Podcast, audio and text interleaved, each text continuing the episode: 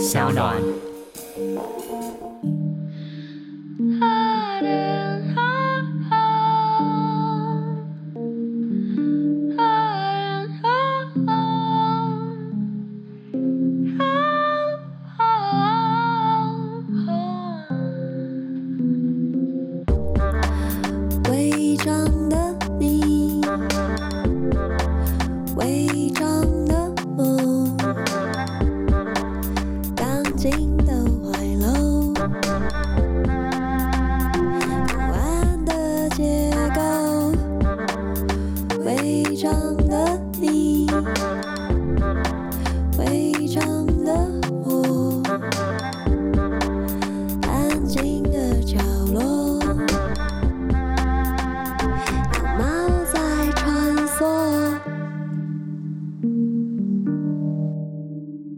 大家好，欢迎收听三号原创节目《违章女神拉拉链》，我是主持人美女作家李平遥。我们今天要再度邀请到我们的客座主持人严娜女士。谢谢你今天的介绍很简短呢。我以为你今天会有备而来，没有，我什么都没有准备，只准备了我自己。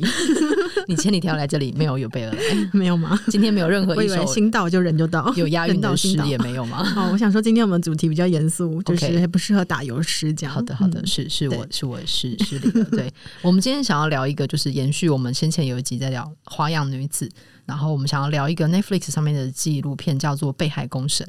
那呃，我觉得前面要先讲一些警语，是一方面我们一定会爆雷。一方面也是，这会跟强暴文化相关，所以如果你对于这个议题，你目前听了觉得好像会有点不舒适，或是你其实还没有想要听的话，就是你们可以在这里就先停下来，对，等到适合的时间想听再来听。我觉得我们行前要先讲好这件事情。嗯，是的，好，那我们就关掉了吗？你关掉的话，我们也不知道。对，那我们就准备开始聊这个纪录片了。嗯嗯嗯，这个纪录片是就是如果朋友们有兴趣的话，可以到 Netflix 上面收看。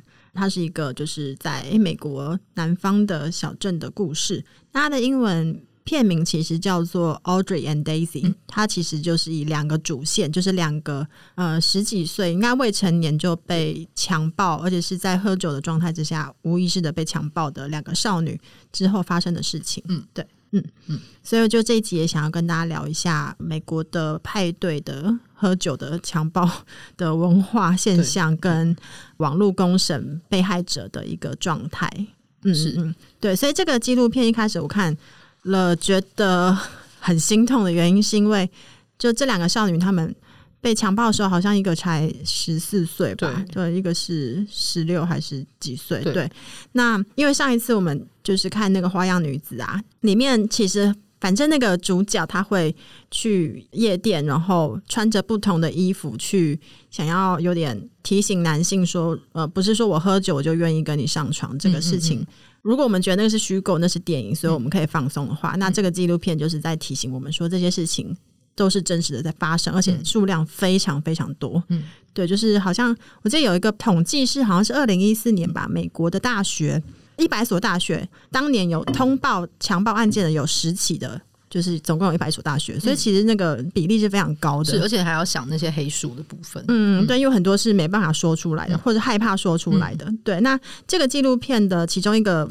主线呢，就是叫做奥黛丽波特的这个女生，那她是在什么状况之下，就是被性侵，还是因为她去了一个派对？那因为美国青少年本来就就是会有派对文化嘛，而且我觉得他们的饮酒状态都好好。对对对，他们会有各种就是喝酒游戏。如果如果大家看那个美剧或是美国电影，有时候会有这个文化的再现。这样、嗯、对，那这个少女呢，她就去了这个派对，然后喝了酒。那她其实。之后就失去了意识，因为真的太醉了，嗯，所以他被他的同学扛到楼上去，然后把他衣服脱掉，开始在他身上画一些用，奇异笔在他身上，油性的是洗不掉的。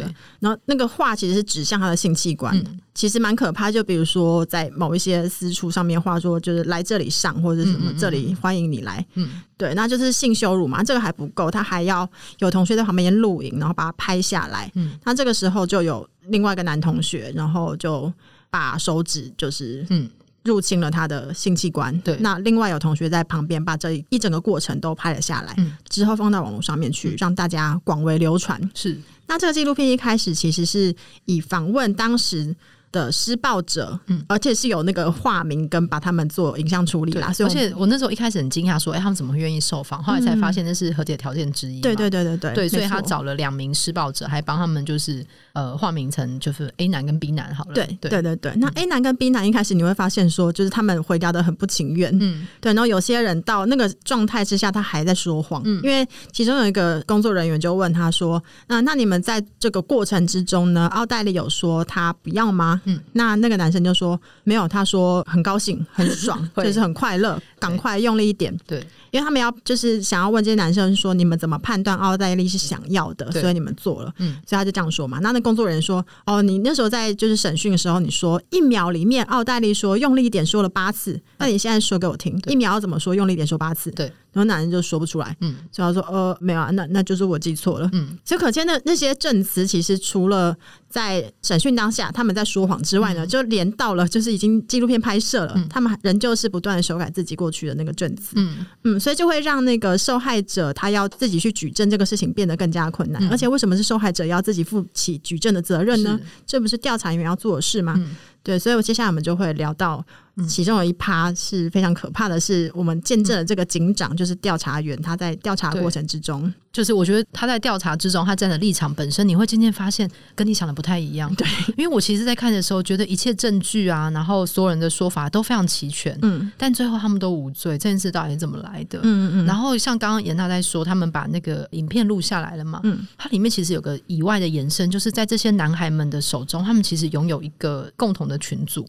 然后里面充满了未成年少女的照片，嗯、对。然后在学校里面，女生们会互相提醒说，就是无论如何，你都不要传这些照片给这些男生。嗯。然后纪录片两个支线，其中一个女生，因为她就是发育的比较成熟，比较早。他好像会一直被很多男生求她说给她她的照片，对对对，就是奥奥黛丽，她对奥黛丽会一直被人家求着给照片，嗯、对。然后当这个照片一出去之后，她就会广为流传，会进入这个群组的流传范围，然后里面都是未成年者。哎，对，我觉得这个其实有点微妙，因为这边的剪辑是她问她妈妈，然后请她描述奥黛丽生前，因为她最后自杀了嘛，对，请她描述她生前是一个怎么样的女生。然后妈妈有特别说，她是一个非常自我意识的女生，她出去的时候会在那个胸罩外面再加一个小可小。可爱，那他的同学也说，就是。奥黛丽一直被问说要不要传裸照给他，嗯嗯给那些男生们，但奥黛丽是严正的拒绝，而且他叫其他女生朋友也绝对不要做这样的事情。对，而且他还说，妈妈还说，奥黛丽出门前除了会做这么多防护之外，她还会在镜子前面反复检视自己会不会曝光。对对对，对，是一个这样小心翼翼的女生。然后你发现那个事件本身是她在喝醉的状态之下，哦，因为好像就是他们就是在现场一直喝酒，然后在喝醉被带进房间，把她衣服脱光，在她身上乱画画。对，然后甚至在审判的时候，在询问的时候，那个男孩子说，对他要把手放进他的阴道，就只放了一秒。嗯，我在听到这个言辞的时候，不感到愤怒吗？就我会想到之前那个游泳选手事件，嗯，那个游泳选手的爸爸还说，哦，那只是我儿子生命中的二十分钟。嗯嗯，对。对，他觉得这不会影响你。如果因为这个二十分来定他罪，你就会就是毁坏他的一生。嗯，就会觉得哦，所有这些就是警长啊、父亲啊这些人的预设，都是男生的未来远大前程非常的宝贵。嗯，请不要为了这个毁他们一生。对，我觉得那个微妙的地方也是在于说，好像奥黛丽她必须是一个非常洁身自爱的女生，所以她之后。如果不小心被性侵了，嗯、那就是好像是要试图隐晦的反过来证明说，嗯、那她一定不会有同意的。嗯、对，那我觉得这个中间的那个连接就是。透过这个剪辑，好像有一点微妙。就我我自己也有当下有点难判断他这个剪辑方式。因为即使这个女生平常是一个爱玩的女生，她去这个派对想喝醉，你也不能这样对她。嗯，而且当下是喝到完全没有意识。她隔天起来，我觉得最可怕是她隔天起来想要跟这个男生同学，他们都是朋友嘛，对，并不是陌生人，是所以跟朋友们都是同学，对，就跟朋友们求证说昨天到底发生什么事，我一个都记不起来。喝到完全黑掉断片。对对对，然后就是后来影片照片被传出来，所以他知道自己。昨天被怎么样对待之后呢？因为他是自己调查这个过程的，嗯、他就跑去质问其中一个朋友，就问他说：“你怎么能让这个事情发生？你怎么能够在旁边？对，就是做了，这、就是、应该都是用他的脸书找到那个 Messenger 对话记录。嗯，然后只有奥黛丽名字是秀出来，所有男生都有被匿名。对对对，然后那个那个男生朋友竟然说。哦，没关系啊，谁都会犯错啊啊！你也知道，我们同学这个热度一个礼拜就过去了，对，对，对，对，那就没有怎么样啊。嗯、对，所以我觉得这都是这一些，嗯、然后到最后同学可能合起来，然后就是可能嘲笑他，嗯、然后说他是荡妇啊什么之类的。嗯、所以他是毫无任何的支持系统去让他看见，如果我活下来是有任何一点希望。嗯、所以妈妈就会说，为什么他最后就是走上绝路，嗯、是因为奥黛丽她无法想象。就现在他已经身败名裂了，嗯、他此生可能再也没有翻转的机会。嗯、那活下来是有希望的吗？他觉得没有，于是他就走上绝路。嗯嗯，所以看到这边会觉得哈，真的好绝望哦。嗯嗯，而且整间学校都看过，大家都知道了，然后没有任何一个人站在这边。然后他想要跟那天晚上去重建现场的人，每一个人都在责备他。嗯，我不理解为什么这些人会预设喝醉的女生是一个邀请、欸。哎，花样女子也是。嗯，就是这个女生喝醉了。你不是就是要把他让他好好休息吗？担心他吐，嗯、要送他回家，嗯、你怎么会想要对他做任何事情？嗯，而且做完这个事情之后，有的人还可以承认，就说：“哎、欸，可是你不是也很愉快吗？”我觉得这个美国大学的那种捡尸文化，好像是真的是越来越深，嗯、因为会看到很多新闻报道嘛。对那美国大学其实也是蛮晚才开始正视这件事情，而且他们是如何去。叙述说，就是派对上面喝醉酒，然后你被带上房间里面去强暴这个事情，嗯、它不叫强暴，嗯、它叫做非经过另外一方同意的性交，对，就非合意的这样子。对对对，那可是他们同时会觉得说是这个女生喝醉，她不检点，嗯，对，然后他们就会觉得双方都有错，嗯，对，而且通常都会被轻判的，因为像就是都是缓刑，对，嗯，对，因为美国就是 Stanford 的学生，他去二零一五年就性侵一个女性，他最终只有面临六个月的，就我刚刚讲那个判刑，对。对对对对，然后另外一个是好像是二零一四年吧，就是都是好很好的学校，乔治亚理工学院，然后他在联谊会上面呢发送了一个 email。Email 的名称是“勾引你的强奸诱饵”，结束的话语是说：“我想看到大家在接下来的几次派对上面得手。”所以，其实这个文化除了是受害者没有被认真严肃的对待之外，这些男性他们是好像在公开的炫耀，以及对在鼓励这个事情，好像是一个战利品一样，对，当做很酷的事情，对，好像把它当游戏在玩。对对对对对，对然后。在那个俄亥俄州呢，有一个强奸案，是高中的篮球队员，哦、呃，运动员性侵了一个丧失意识的女生。嗯、那旁边的人还在开玩笑，就说一些轻蔑的言论。嗯、那其中一个行凶的人，他是说这个不是真正的强奸啊，因为你又不知道他是不是想要。嗯，所以这时候就，嗯，就他他们就在表示说，如果一个女生她失去了知觉，她不能够给出我要或者不要的话，嗯，那意思就是你没有说你不要，你就没有拒绝，嗯，所以这个意思就是，如果喝醉酒女生她是无意识的话，那我们就可以去了，因为她没有能力表示她要跟不要嘛，所以那个就不是强暴啊，嗯，对，所以这种重新去定义性其实是有点可怕的，因为到最后呢，好像不的意思就不是不，嗯，对，但。这些男孩呢，他们都是毕业自名校嘛，是他们将来长大了，就是成为社会上面的精英分子，要统治我们的人。对对，嗯，所以进入了这些，就是比如说某政治场域啊，然后可能医学场域啊，他们有更多的权利之后，他们会怎么看待女性呢？是啊，就会变得更加可怕了。我觉得在这个地方就要把他们筛掉啊。对啊，对，可是没有，因为他们没有人筛掉，因为因为原本在场域上的很多男性们就本身又姑息这件事情。嗯嗯，我觉得这巨大的结构太可怕了。然后或是前几年那个哥大的一个女生在宿舍被性侵的事件嘛，然后我觉得背后其实反映的是学校方面，好像尤其是名校特别会把这件事压下来。对，因为他们都会觉得这个男生有美好的前程，然后女生需要付出举证的责任。对对，大家如果看《花样女子》的话，就会知道这个过程如此的荒唐。嗯、那付出举证的责任，然后最后再要承受这些后果，都是女性。那那个哥大女生所做的一件事情是很有名的，就是她背着她被性侵那个床垫在校园里走。嗯，所以让这个东西有引起广泛的讨论。嗯，你会发现说，我们在讨论这些案子，都是因为好像有人在出面发声，他才会被看见。就连我们今天想要讨论这个被害公审纪录片。里面也是因为那个案子本身本来要被掩盖掉了，像 Daisy 的案子都是因为有人在网络上发起串联，嗯，但是这个案子你就发现他发起串联，大家开始注意这个腐败的小镇的事件的时候，整个小镇其实是团结起来在诋毁这个女性的。嗯嗯，对，然后甚至那个那个受害者这个女性每天都会收到各种讯息轰炸，骂她是婊子，骂她要滚出去什么。然后就连这个女生的哥哥，他好像本来是一个蛮受欢迎的运动员，但从那天之后，他在校园里他变成了那个 Daisy 的哥哥，他就说没有人要坐在他旁边了。嗯，他就只是 Daisy 哥哥，他就只是 Daisy 哥哥。嗯。对对对，而且 Daisy 她是十四岁的时候被他哥哥的朋友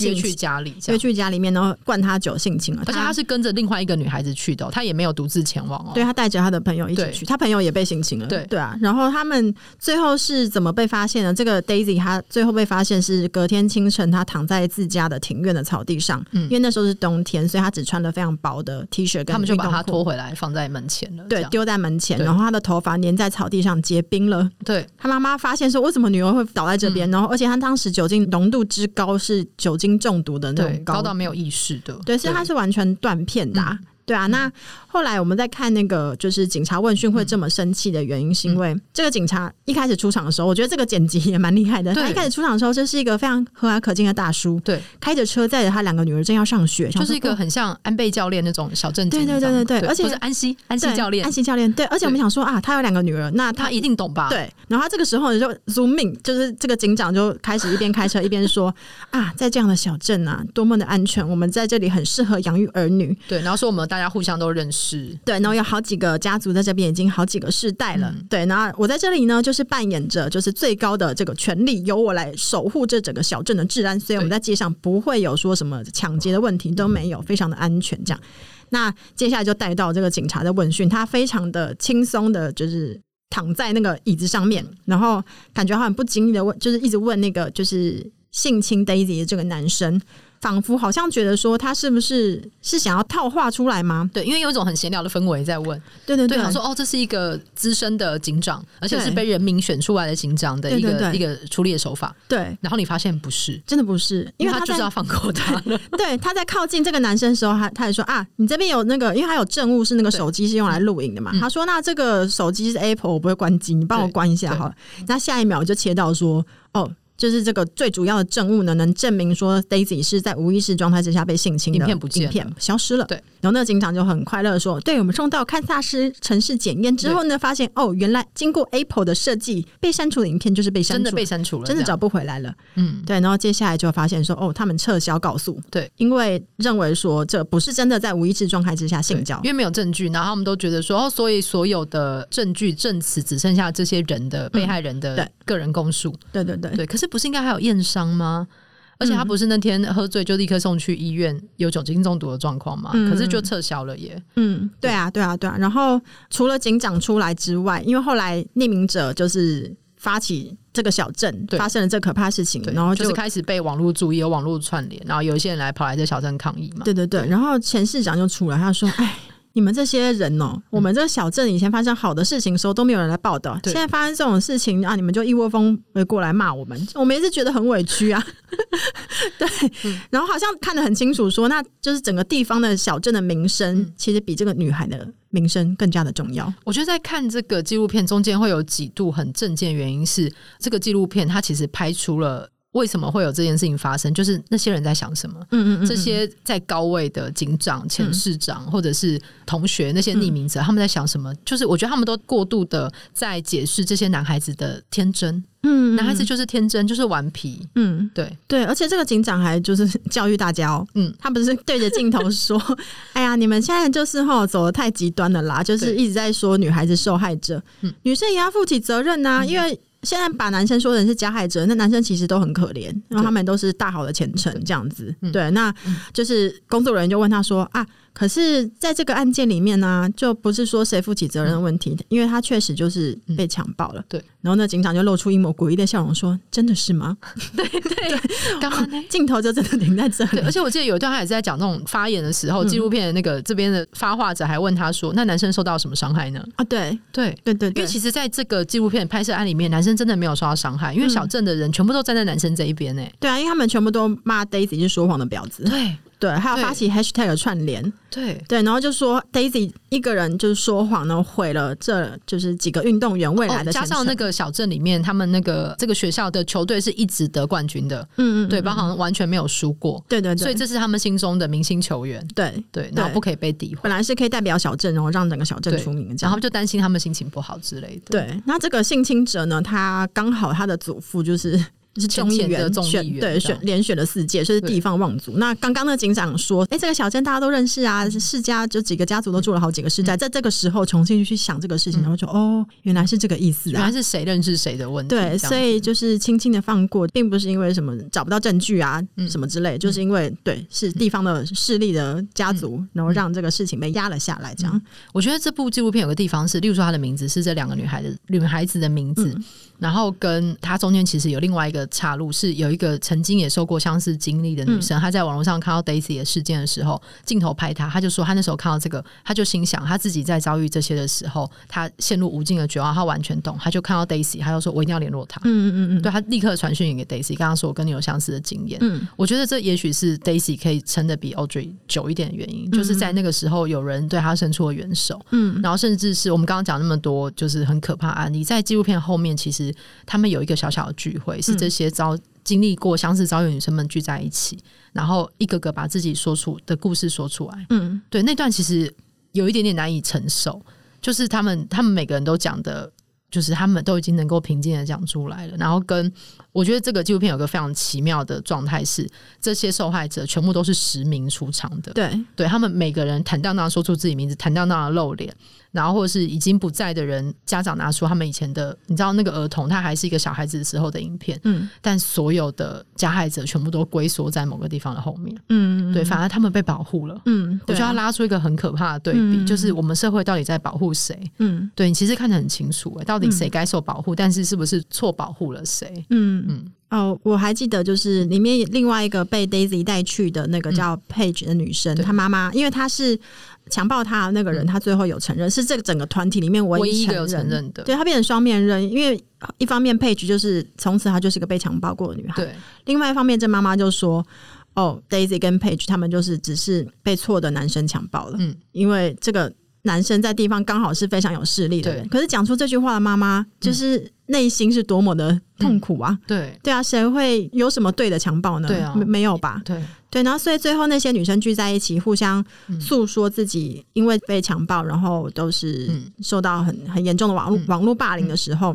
好像仿佛在那一刻，他们才能够彼此确认，说原来错的真的不是我，是我不需要再检讨自己了。嗯、他们真的是无数次在想自己做错什么，是不是我真的表现出了什么？对啊，对，对啊，因为如果公民说我是婊子，我是荡妇，我说谎话，嗯、那是不是其实我真的是呢？对，因为是这件事就会轻松一点。嗯嗯，因为 Daisy 他们家是被攻击到，妈妈没有工作可以做，他们房子被烧掉，嗯、对，必须搬到以前就是逃出来那个伤心地，嗯、才有办法试图生活下去。嗯嗯。嗯，所以在当时对 Daisy 来说，如果这个女生没有出现的话，她是孤立无援的，因为这个世界上面没有人能够懂她到底经历了什么。嗯，但其实我觉得她后来有拍到，就是 Daisy 的哥哥，嗯，因为 Daisy 哥哥其实本来也是这个运动团体的成员嘛，嗯，就是刚刚在说他。去学校之后，再也没有人要跟他同一做。这哥哥，他在那个时候好像，我觉得里面有一段是关于哥哥本人的成长。然后你发现，哥哥很愤怒的时候，他一直在健身。对，然后这刚好那个背景还要打出来说什么什么怪物不是天生的，是后天是后天造成的，对对对，对，对，是美的什么的。而且哥哥后来练的很像馆长的身材，超壮，他应该会成为一个超厉害的那个。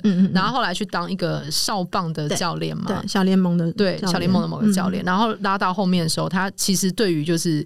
原来是自己的朋友对妹妹做这件事情，他的直觉是很准确的，他立刻就意识到这件事情，嗯、然后跟他后来当小联盟教练的时候，发现呃他的那个就是球员们会讲一些不适当的话的时候，嗯、他那时候意识到他自己可以做点什么，他把这些男孩子叫过来，告诉他们不要再这样讲话，否则你就离开这球队。嗯嗯嗯，我觉得这是一个很大一步的进展、欸。嗯，对啊对啊，对，对你让一个这样子处在那个环境里的男性，因为他刚好他的妹妹是受害者，他忽然理解他好像可以参与做点什么。我觉得这是我纪录片看到一个。最具光明的地方，对对对，因为那哥哥好像在一开始出场的时候，他会跟那些人当朋友，而且还是好朋友，而且他知道他们都是有这种习性的人，他跟他们是朋友。嗯，对，也会觉得好，就是在男孩子的那个成长文化里面，这个 brotherhood 真的是坚不可摧。对啊，比如说橄榄球队嘛，嗯、因为是学校的就是金童，嗯、然后或者或者是上了大学之后，就是有兄弟会啊，是，对啊，其实都是男性会 cover 男性，对对，然后犯罪的事情就在里面就不断的对 被掩盖，然后发生又被掩盖。对对对，其实就像上花样女子，对对对，上次说那个花样女子，对啊，嗯，就是那个东西要怎么样破解？我觉得其实除了女生们自己也要有这种串联之外，男性需要有有觉醒的男性在里面，告诉比你自己更小或者是你的同辈们。告诉他们说，就是这件事是错的，嗯，对，或是我们上一集严娜讲到那个在纽西兰路边拦车这个案例，实在太震惊我了。他们就说有个传言是在路边拦车的女生就是愿意跟你上床的女生，嗯嗯，对，对，就是请把这个迷思全部破解掉，对，就奇怪的都市传说，因为像之前以就是保护受害者的名义去。说男生就是有兽性，所以女生你们如果不想要被强暴，你们就要洁身自爱，不要穿的太少，不要太晚出门等等。嗯我觉得男性，你们要对自己的那个要求这么低吗？就是别人说你们是野兽，欸，你们接受吗？对啊，不接受吧？对啊，那你们不接受的话，那是不是要去突破这个？就别人就是也是标签化你们嘛？对啊，那就不是要互相劝说吗？是，对啊，对啊，对啊，这个东西就是要有吧，不要对自己或者对你的同类们要求这么低，这样。而且我觉得对女性也有一点是，当发生这种事情的时候，我觉得很多不管是讨论或什么，第一时间都会来检讨这个被害者。嗯，我觉得这是一个最好的检验。就是你的第一反应是什么？你为什么会这样想？嗯、我觉得可以往回推，就是我们是不是被什么习以为常的东西束缚住了？就是这所有的预设值都是有错的。嗯，对，而且是我觉得常常是有一种就是投射吧。嗯，你在现实生活中面受到了某种挫折，比如说你可能因为不能自由的做某些事情，嗯、然后或者是你曾经也被性羞辱过或等等的，嗯、所以你就会把这个愤怒的投射到一个你。并不认识，你也不知道他，但他可以看起来很自由自在的女性身上，对，或者是就是有一些妈妈可能就会想说，那要是我教育女儿教育的够好的话，她、嗯、就不会发生这样的事情，嗯，就是会有各式各样的女性们之间的自我厌恶啊等等，就投射到这些受害者身上，所以就开始产生网络霸凌啊等等。的，嗯，嗯，因为 Daisy 她后来其实在做一个运动，就是她前面其实非常被摧毁嘛。嗯我不确定是不是因为有那个女生出来，就是让他们说我们可以组成一支像军队一样的，我们我们是有声音的，嗯、我们一起来说话这样。所以他其实有创立一个平台，是让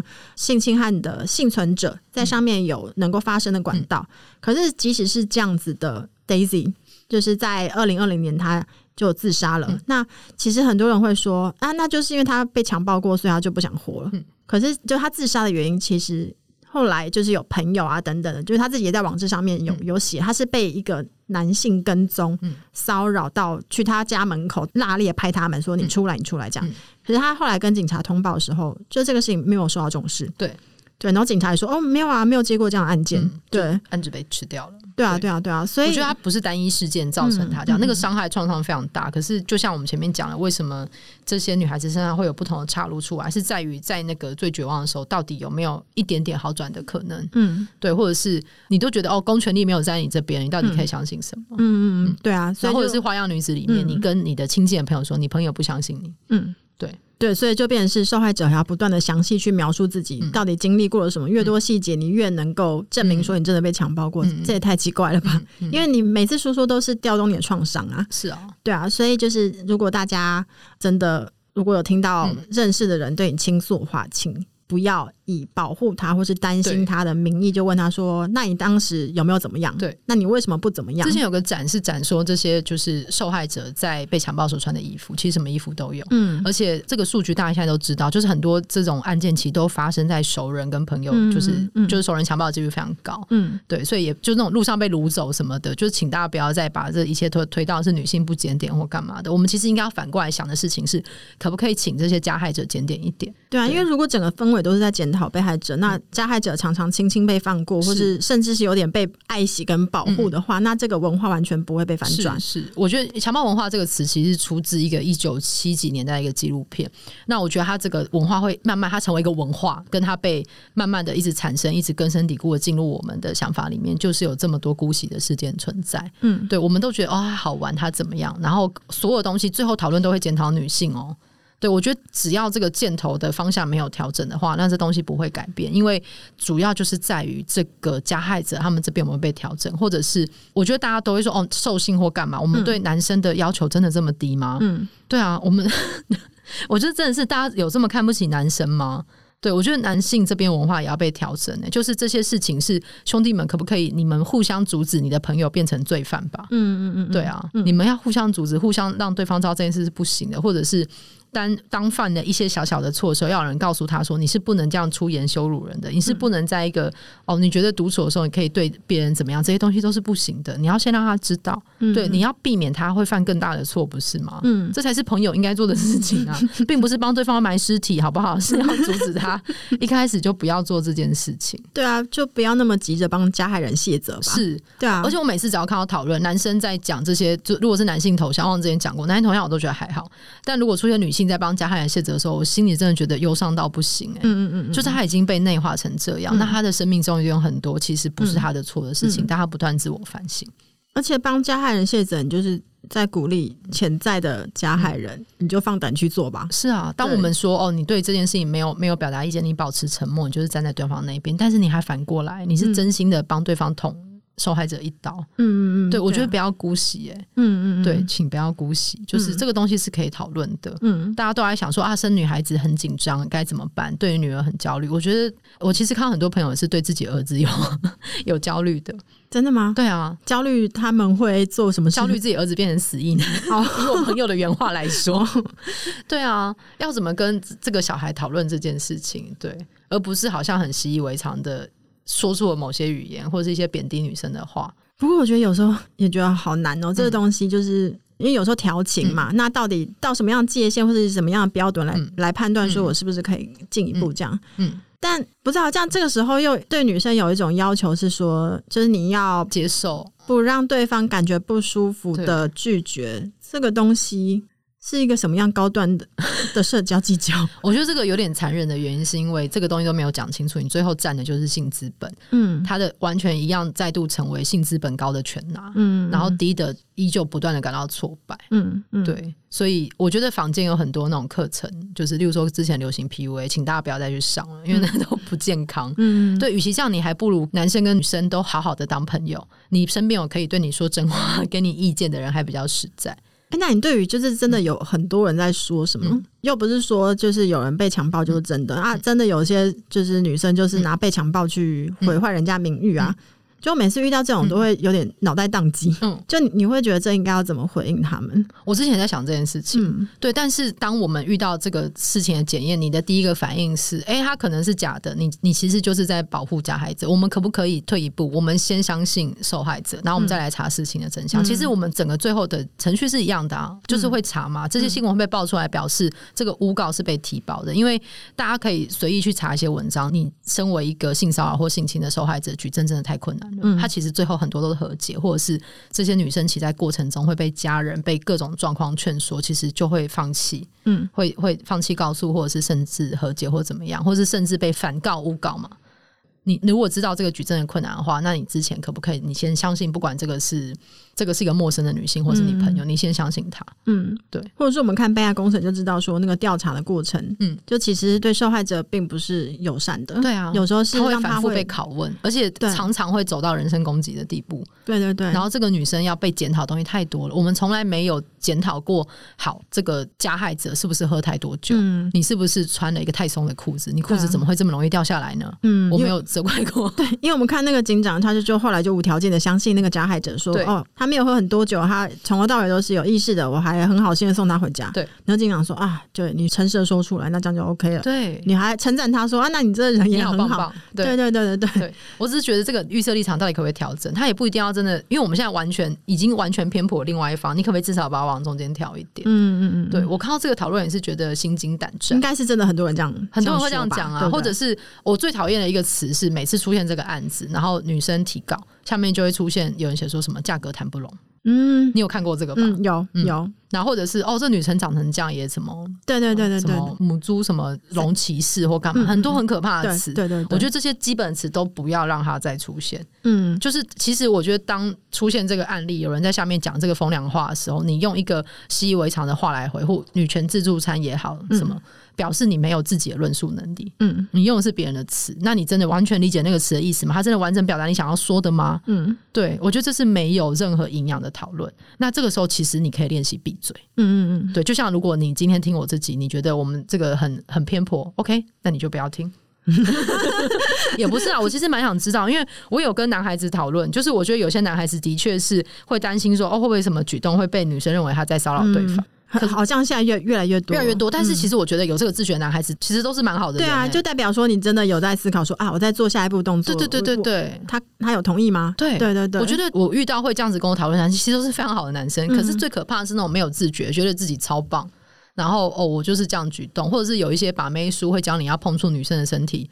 啊，对。对，然后对方会增加好感度嘛？嗯，就是 碰法也有落差的，就是比如说在那个大笑两声之后碰他的大腿，对对对之类，然后有个频率嘛，就展现你的那个就是男性的气概。对，我觉得男性们不要再相信这种事情了，请你先跟好好跟人相处，再来想公式的部分。因为我们小时候真的看了很多就是霸道总裁的系列，对，霸道总裁一定要把女生推到墙上，然后不顾她意愿用力的吻下去，这时候女女主角就会头晕目眩，觉得啊，原来这就是恋爱的感觉了。对，可是我觉得大家也要有意识到，就像我们现在看很多琼瑶的戏，会觉得有点好笑。就是他曾经在那个时候是风行，或者是我们现在看《流星花园》，就当明寺也一直违反他人意愿做事情啊。嗯对，然后我觉得那状态在于这些都已经是过往的对于浪漫爱的诠释。我们现在是二零二一年了，嗯，我们需要一个更现代的、更贴近的爱情故事。嗯，我们以前常常不顾女生的意愿在写这个故事，以为这是我们所想要的。可是就连这些公式到现在都不合理，偶像剧都没人要看了，为什么呢？因为你们的故事已经是过时的了。嗯，电影也是，大家不要再拍这种类型的电影了。嗯，就是当让女性角色当工具人。对，我觉得大家都把女性角色扁平化，然后一直在。演绎这些呃痴情的男性，然后受到性挫败之后，他其实最后只要痴心就可以抱得美人归。嗯，我并没有觉得这种爱情故事不能写，他可以写，但是我觉得他的着力点有时候其实你要演的这个新时代爱情故事是，其实人就是会有失败的时候，人就是会有挫败，你的恋爱有时候就是不会有结果。嗯，对，我们不要再过度的去美化这件事情，嗯、就是不要浪漫化那个挫败。对，对，而且挫败是合理的。你如果一直不断的告诉大家说，你只要付出一定就有收获，这不就是一些。诈骗集团直销的话术嘛？嗯、你现在一年给我几万，然后我几年可以 连本带利的还给你。爱情不是这样子算的，嗯嗯对，爱情也是会遇到就是货运卡住巴拿马运河，就是你再也无法通过的时候，嗯、或者是政府跟你就是巨额求偿，不然不要把船还你。对，或者是突然凤梨就是不能进口了，嗯、你就是只能接受它。嗯、你凤梨不能再进口，你就去找其他输出国啊。嗯，你会一直不断寄凤梨给对方，觉得对方有一天会收吗？嗯、不会啊，请不要再把凤梨寄过来了。对，我觉得新时代爱情其实应该要练习，就是如何处理这件事情，放下，面对挫败。你怎么突然变变悲伤五阶段？有没有？你要面对它。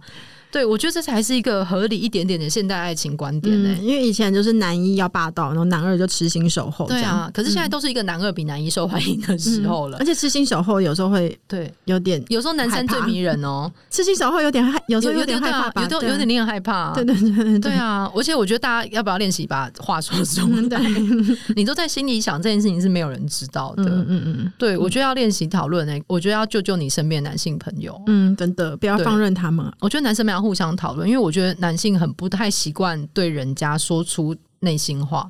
我之前看一个影集啊，然后里面那个主角就要做一个就是男性的那个阳刚气质的一个检查。然后里面有一段，他就是一直不断的挫败，他失败之后，他就摔那个灯。然后那个教练出来就称赞他说：“你做的很好，你把你的挫折转变为愤怒，然后发泄出来了。”对，然后而且你不对我说出你的感受，你已经通过这个关卡。是忍忍者的那个吗？训练班吗？就是一个他想要让他更 man 的一个训练班。嗯嗯嗯。对，我觉得男生们有自己的困境，就是你其实不太知道要怎么样说出这些话来。对，而且有时候就像刚刚说那个把强暴。无法对你说不的女生们，变成一种好像很很酷的、很对很酷的这种宣言。嗯，或是发明一些什么说不就是要啊，说要就是要肛交 这一类的 slogan，真的在美国的大学，对。这一类就是可能有些男生会觉得哎有同才压力。如果我这时候说一些什么，就是别人说啊正义魔人、啊，或是你其实看这些案例会发现很多真的同才压力，大家都这样，你也会觉得加入也没什么。嗯嗯，对，那就是整个强暴文化盛行的原因。或者是如果我不在旁边录影的话，我就不够酷，就好像别别人觉得你必须好像要不在意，因为你们要一起加入这个。贬义女生的行列，你们才会是真正的 brother。嗯，就其实美国，我们讲美国例子，讲国外例子，其实台湾例子也不少啊。嗯，非常非常啊，或者是哦，之前可能大学的传单，或是什么社团，嗯，对，然后的传单都会在那边说什么盆栽要剪，女人要扁，或者是用一种很贬义女人的方式，或者是什么一种好像。把女生变成一个性的玩具的方式，然后觉得自己是一个很酷的社团，然后很多人去跟他们留言，这些男生还会用一种很直接的方式回呛你，然后显现出好像自己很有个性。我觉得这没有有个性，因为你们这样真的一点都不酷，好吗？可是我觉得这件事很可怕的是，最后他们会被逼道歉，都是因为舆论压力。嗯，但是他们真的知道自己错在哪里吗？哦，对，这样我就想起被害工程让我最不寒而栗的是，嗯、一开始我们会期望说有个故事曲线是说他一开始好像。懵懂未知，于是他受了经历了，就是他强暴了这个女性，自杀了。嗯，这么重大的事情，他应该知道说他真的毁了别人的一生。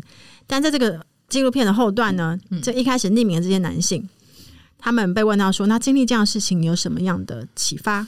他竟然说：“经历这样的事情，我就比较了解女生。女生她们真的很爱八卦，像我们男生呢，就是讲一讲啊，其实就算了这样。”嗯，我说哈。这就是你学到的事情，对。然后另外一个男生说：“哦，我学到是说，就是当时不应该这样子做。然后我也没想到说，我的人生从此就被改变了。嗯”他一直在说我的人生被改变，他们还是秘密秘密秘密啊。对，所以看到这边也会觉得，哦，天哪，真的有点绝望，有点绝望。我觉得看完会真的有点绝望。对对，谁人来教教这些嗯男孩子们？嗯，就连自我毁灭这个事情也无法让他们警醒。对，对嗯嗯。好，那我们要结束在这个绝望的时刻吗？没有，我觉得他其实纪录片他后面所有的女生站出来围成一圈的时候，其实整个就是心情非常激动。嗯嗯嗯，对，就是你会发现，像是刚刚有提到，一直会提到那个很有名的事件，就是史丹佛的那个游泳校队事件嘛。嗯、最后那个女生有出书跟上节目，嗯、然后她有说她出书之后，她终于拿回自己的名字了，她再也不是代号。嗯，那我觉得有越来越多的，就是。这些女生愿意站出来，她们把名字夺回来，你拿回你自己故事的重塑权，这件事非常重要的。或者是之前日本的那个黑箱的那本书，他是第一个愿意实名出现的记者。我觉得当这个东西的诠释权拿回来，或者是之前哦，好像郑家纯被性骚扰事件，嗯、越来越多有头有脸有名字的女生愿意把这件事说出来，你会表示这个呃双方的立场，它会慢慢的拉到一个。稍微平等的位置，稍微哦，它一定还有巨大落差。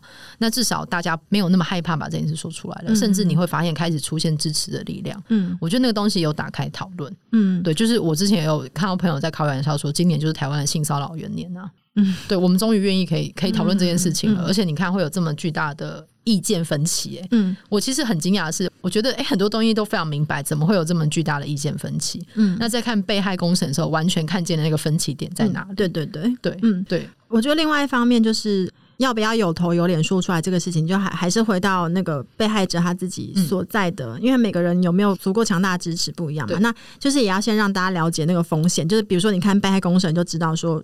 有时候有头有脸出来说话的话，那可能背后你还是要面对网络霸凌这个事情。那如果你知道这个风险，那你还愿意去做的话，就是整个文化也许会被翻转。但另外一方面，不是受害者的这些我们，我们这些旁观者，就真的从我们开始做起吧。我们就不要成为那个去网络霸凌，或者随便留一句说。说谎的婊子，能要包包换什么东西？是对，对，就我们这些知识，我觉得还有一部分是刚刚讲到，就是你觉得哪里怪怪，也许可以试着讨论看看。对对对对，因为我觉得我们跟陌生人讨论很难是有效的，因为我们互相彼此不了解。可是如果你身边有这样的朋友，嗯，或者是他在讲什么时候，你要让他知道这件事不太对劲。我觉得那个不太对劲的时候，试着说出来。嗯嗯，就是整个社会氛围的支撑力够强大的话，就是这些受害者才会觉得说说出来是一件安全的事情。是对，那整个就是整个文化才会朝向好的方面发展。嗯嗯嗯，我有遇过，就是朋友的脸书下面是一个男生朋友，然后他的就反正就贴了一个图，然后下面就另外他的男生朋友，反正回了一句非常不堪的话，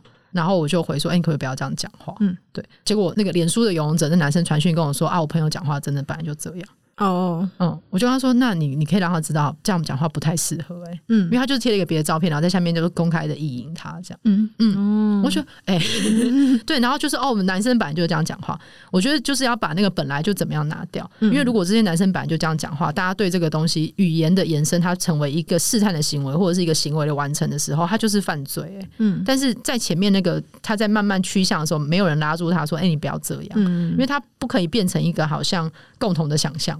一个合理的结果不是，嗯，对我觉得就是要救救大家，对，这期待值还是要再拉高一点，期待值拉高一点。我觉得我对男孩子们是充满期待的耶，嗯而且我觉得越来越多男孩子是有很多很不错的人。嗯，对啊，对啊，对啊，我对男孩子们充满期待。嗯，真的，对男孩子们就是努力啊。